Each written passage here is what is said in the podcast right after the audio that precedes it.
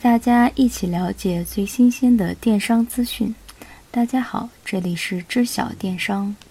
针对近日江苏消费者权益保护委员会反映的机票退改签费用问题，国家民航局五月四日表示，民航局高度重视，已责令民航华东地区管理局、中国航空运输协会协同进行调查，对确有违反民航法律法规等行为的销售代理人，将予以严肃处理。五月五日，国内最大的在线旅行社携程就机票退改签一事回应称，携程将积极响应民航局的号召，而携程的机票部门已在稍早前进行了升级服务。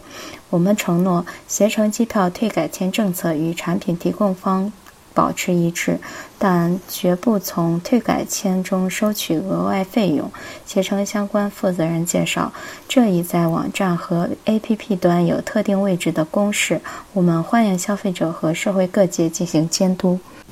在伯克希尔哈撒韦公司第五十三届股东大会，巴菲特谈及投资苹果公司，称拥有大概苹果公司百分之五的股份，并一直在购买它的股份，能够由百分之五一直涨到百分之六、百分之七，这是我一直期待的状况。巴菲特说。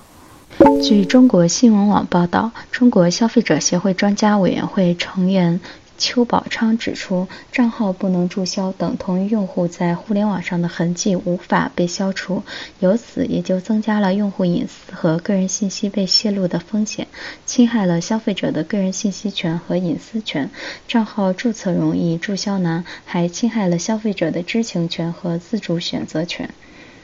美国国防部一位官员对外表示，美军目前已经全面停止黑莓手机的使用，并开始发放苹果手机用于军队工作。此外，外媒曾报道，美国军方正在评估三星电子和苹果手机，并准备选择其中一家替代黑莓手机。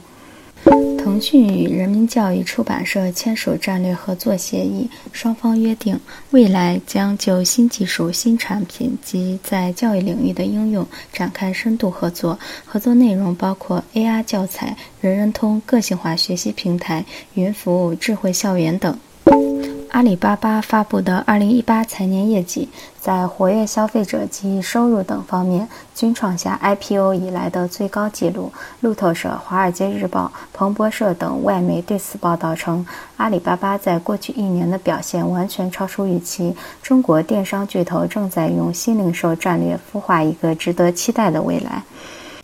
阿里巴巴财报显示，截至二零一八年三月三十一日，支付宝与其全球合资伙伴一起在全球为约八点七亿活跃用户提供服务。这一数据证明，支付宝已经成为全球最大移动支付服务商。此外，值得注意的是，这也是支付宝首次公布全球活跃用户数量。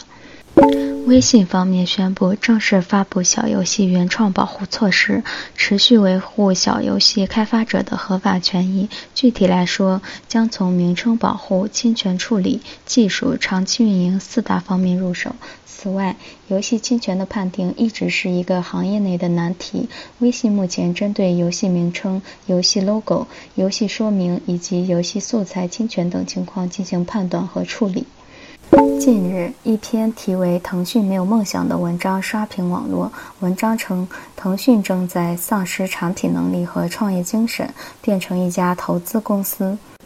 沙江创投董事总经理朱啸虎也在朋友圈评论此事。他表示，腾讯的战略一直是中国互联网公司中最清晰的。腾讯的核心根据地是社交网络，所以资本流量双驱动，赋能打造生态圈，无疑是最正确的策略。据英国《星期日泰晤士报》报道，亚马逊去年底曾尝试收购英国高端连锁超市 Waitrose，但未能成功。今天的节目就到这里，感谢大家支持知晓电商，下期见。